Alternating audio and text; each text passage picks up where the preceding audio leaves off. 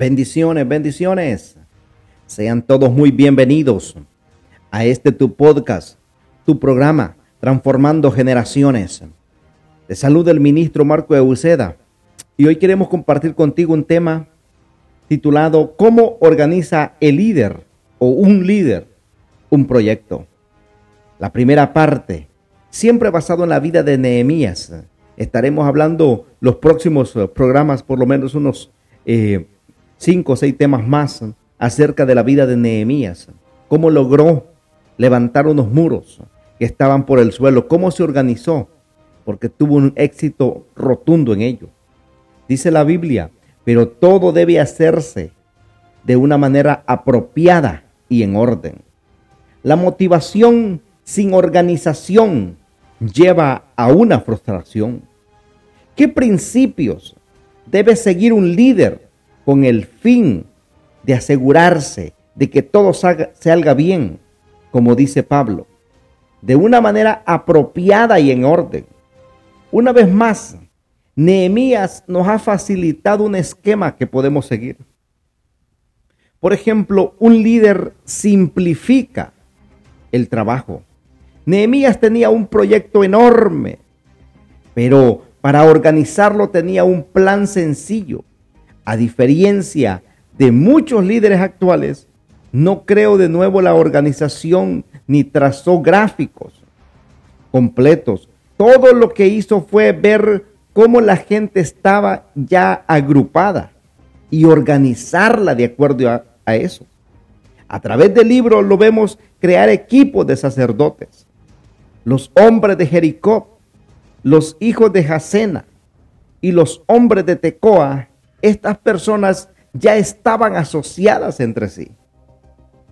Entonces, si no necesitas una organización nueva, no la crees. Haz cuanto puedas por trabajar con lo que ya existe. Con demasiada frecuencia, los líderes nuevos se precipitan a cambiar toda la organización solo para que parezca que la idea es de ellos. Es una idea que ellos ya tenían. Hay un viejo refrán que aplica esto. Si no está roto, no lo arregles. De todos los grupos humanos, el más natural es la familia. Nehemías comprendía la fortaleza y el apoyo que se dan en las familias. Por eso, cada vez que le era posible, ponía a la gente en sus puestos por familia. Las organizaciones más sólidas son las más sencillas. Mira, por ejemplo, los juguetes de los niños. Esos buenos bloques hechos a la antigua son básicamente irrompibles. Los juguetes más complicados se rompen casi tan pronto como se juega con ellos. Eso también es cierto en cuanto a las organizaciones. Mientras más complejas sean, más se rompen. Las organizaciones más sencillas son las más fuertes. Es por eso que un líder selecciona un equipo de trabajo. Muchos líderes se pasan el tiempo tratando de, de acorralar a los perezosos y a los apáticos en lugar de enfocarse a trabajar con los que quieren trabajar. A eso yo le llamo meter los cabritos en el corral. Aprende esto ahora y ahórrate muchas horas de frustración. Trabaja con ellos, con aquellos que quieran trabajar. Nehemías involucró a todos los habitantes de la ciudad en la reconstrucción de los muros los líderes religiosos abrían camino, mientras hombres o mujeres, gente de la ciudad o de las zonas rurales, trabajadores intelectuales o manuales, movían los ladrillos. Había perfumistas, orfebres, líderes del gobierno y líderes del mundo de los negocios, todos estaban moviendo ladrillos y haciendo la mezcla. Todos, es decir, menos un grupo. Los de Tecoa reconstruyeron el siguiente tramo de la muralla, aunque sus notables no quisieron colaborar con sus dirigentes. En todos los proyectos, hay dos clases de personas, los que trabajan y los que esquivan el trabajo. Es obvio que estos notables se creían demasiado buenos para hacer este tipo de trabajo. Ponerse a mover ladrillos era algo inferior para ellos. No se dice qué excusa dieron, pero donde quiera que vayas, vas a encontrar gente así, egoístas, vanos y perezosos que se creen demasiado buenos para trabajar. En todos los proyectos hay dos clases de personas, los que trabajan y los que esquivan el trabajo. Las personas, la respuesta, por ejemplo, de Nehemías a estas personas fue que estaban esquivando el trabajo, fue ignorarlos. No perdió tiempo con la gente que no estaba dispuesta a trabajar. En lugar de hacerlo, centró su tiempo y sus energías en los que estaban dispuestos a trabajar y ansiosos por hacerlo. No perdió el sueño, ni se amargó la vida, ni perdió el tiempo tratando de meter en el corral a la gente que no quería trabajar. Si eres líder, no debes preocuparte por los que no quieran involucrarse. Trabaja con los que quieran involucrarse. Esos son los que funcionan en equipo. Los líderes aman a todos, pero se mueven con los que se mueven. Cada vez que planificábamos un proyecto, una reunión de trabajo o un evento, me pasaba más tiempo desanimado por todos los que no estaban presentes que por aquellos que sí habían llegado. Finalmente, Dios me mostró que necesito sentirme entusiasmado por los que sí acuden, los que sí quieren involucrarse. Hay que olvidarse de los demás. Peor para ellos, que son los que pierden. Eso no quiere decir que no debas amar a los que no eva, a los que evaden el trabajo, pero no permitas que te lo echen abajo. Los líderes aman a todos, pero se mueven con los que se mueven. Céntrate en los que te digan, yo quiero participar. No pierdas tu tiempo en los que se oponen o, ponen demasiadas excusas y evaden el trabajo.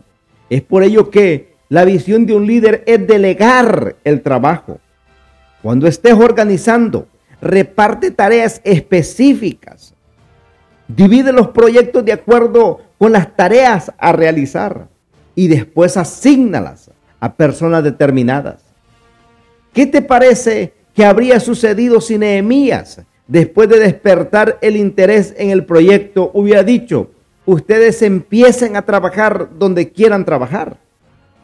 Si hubiera dicho, vamos a una parte del muro y ahí trabajaremos todos al mismo tiempo, no habría sido función.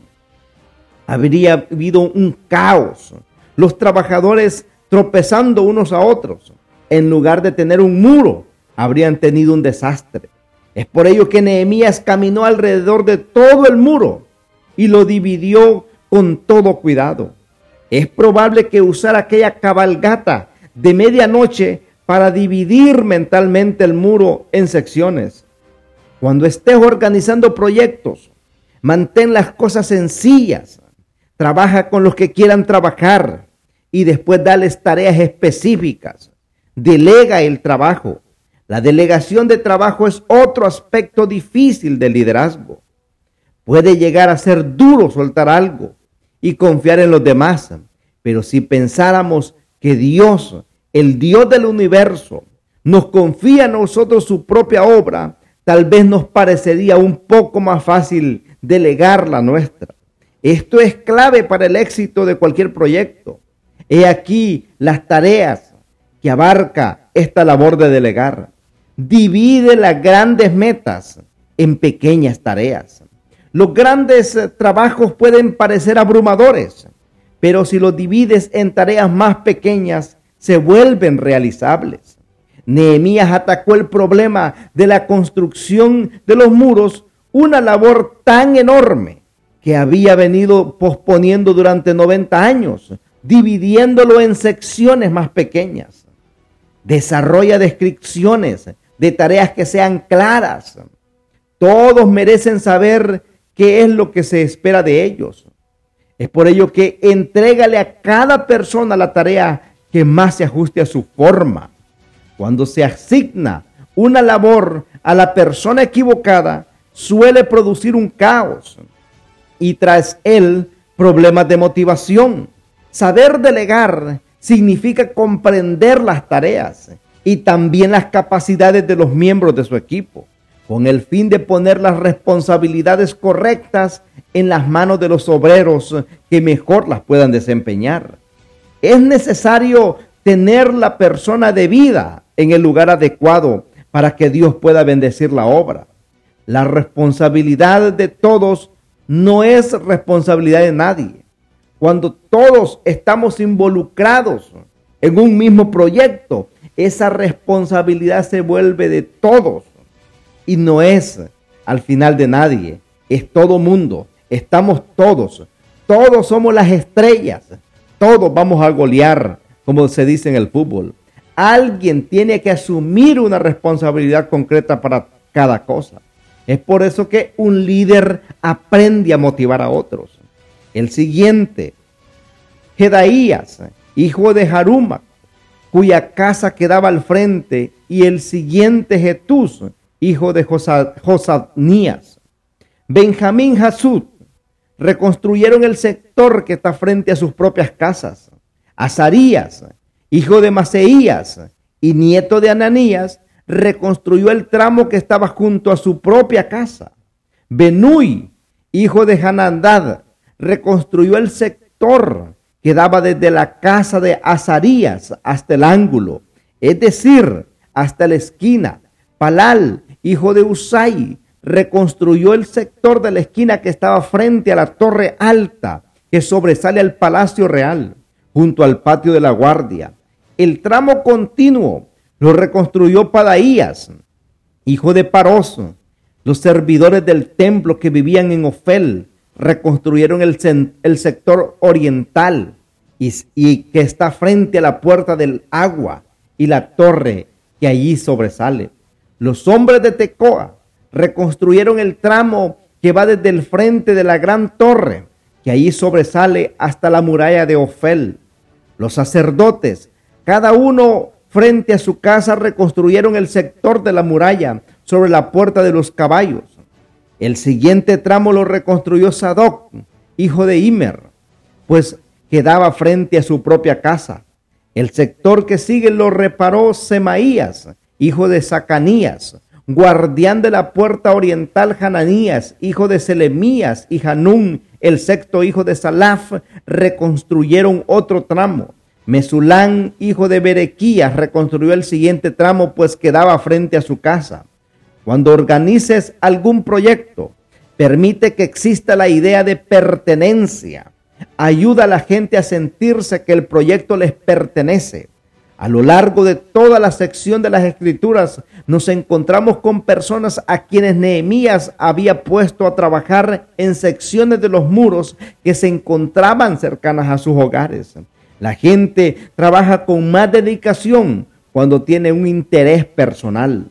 Cuando uno permite que exista esta idea de pertenencia en el proyecto, la consecuencia es una alta motivación. Si estoy edificando la parte del muro que va a proteger mi casa, voy a hacerla un buen trabajo. No solo eso, sino que al trabajar cerca de la casa, no había que ir lejos, estaba ahorrando tiempo, energía y costos al asignarle a las personas un trabajo cercano a sus casas. Y al mismo tiempo esas personas se sentían dueñas del proyecto. Haz que el trabajo sea lo más conveniente posible. Tanto tú como tu equipo van a sacar mejor provecho de esa forma de pensar. Entonces, dice la escritura, el sumo sacerdote Eliasib y sus compañeros los sacerdotes trabajaron en la reconstrucción de la puerta de las ovejas.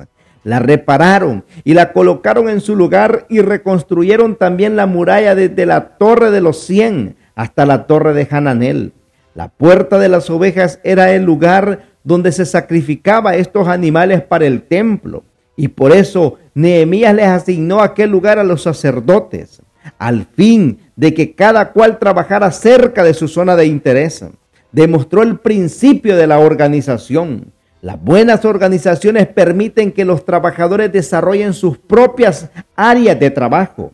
Esta sensación de pertenencia es un principio fundamental para la organización y el éxito en cualquier proyecto. También un líder aprende a promover la unidad. El trabajo en equipo es esencial para realizar cualquier proyecto, sea cual sea su tamaño. Como líder, haz cuanto puedas para animar a trabajar bien en equipo a lo largo. Por ejemplo, del libro de Nehemías leemos la expresión el tramo siguiente o el siguiente tramo. Al trabajar como equipo, bien organizado de personas, ya que se conocían y que habían trabajado juntas, la gente se ayudaba y se animaba mutuamente. Más adelante, dentro del mismo libro, descubrimos que todo el tiempo que estuvieron edificando los muros, estuvieron bajo ataque. Se necesitaban unos a otros, necesitaban colaborarse entre sí y trabajar bien juntos. Aquello era crítico, no solo para el éxito, sino también para su supervivencia. FC Forbes fundador de la revista Forbes, decía, la palabra de éxito se deletrea equipo. La colaboración es un principio clave, necesario para la buena organización. Henry Ford decía, reunirse es un buen comienzo. Mantenerse juntos es progresar. Pensar juntos es tener unidad. Y trabajar juntos es triunfar. Juntos podemos estar y hacer cosas que no podemos hacer solos. Los gansos pueden volar un 70 y 2% más lejos cuando van en formación que cuando vuelan solos. ¿Quiénes crees que les enseñó a hacer eso? Claro, fue Dios. Reunirse es un buen comienzo. Mantenerse juntos es progresar. Pensar juntos es tener unidad y trabajar juntos es triunfar donde hay colaboración y trabajo en equipo, hay un gran crecimiento. La colaboración es motivador, es el motivador más grande que la competencia y lo hace sentir a uno en, una forma de en formador de parte de un equipo ganador. Las personas fluyen unas sobre otras. Más vale dos que uno, porque obtienen más fruto de su esfuerzo. Si cae el uno, le levantará el otro hay del que no tiene quien lo levante.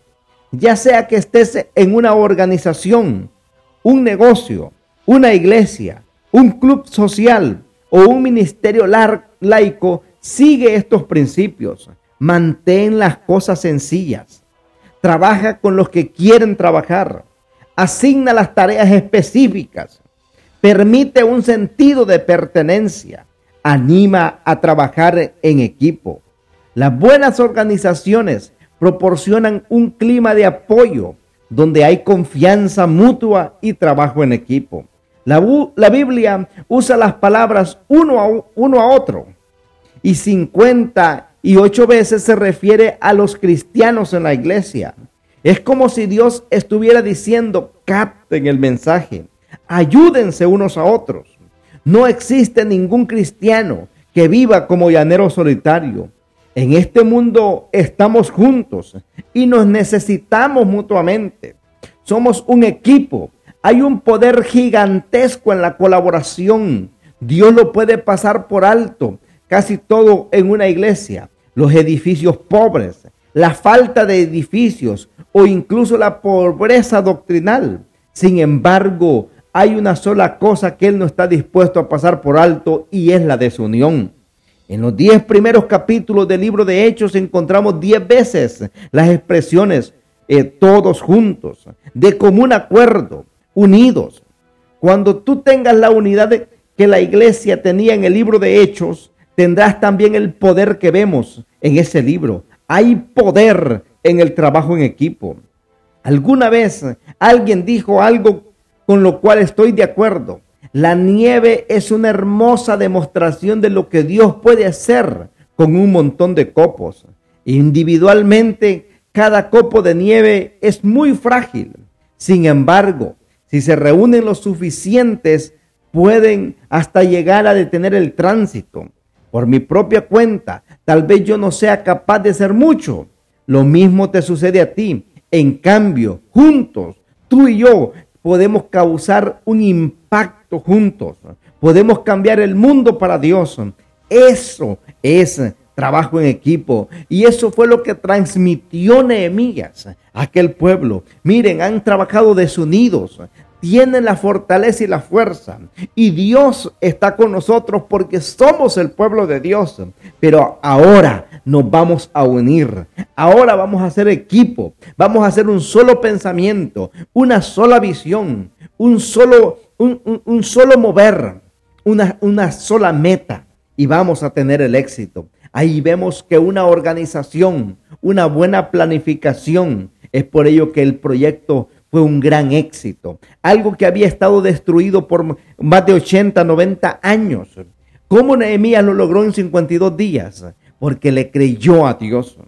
Es por ello que te invitamos a que te quedes con nosotros y sé parte de la segunda parte.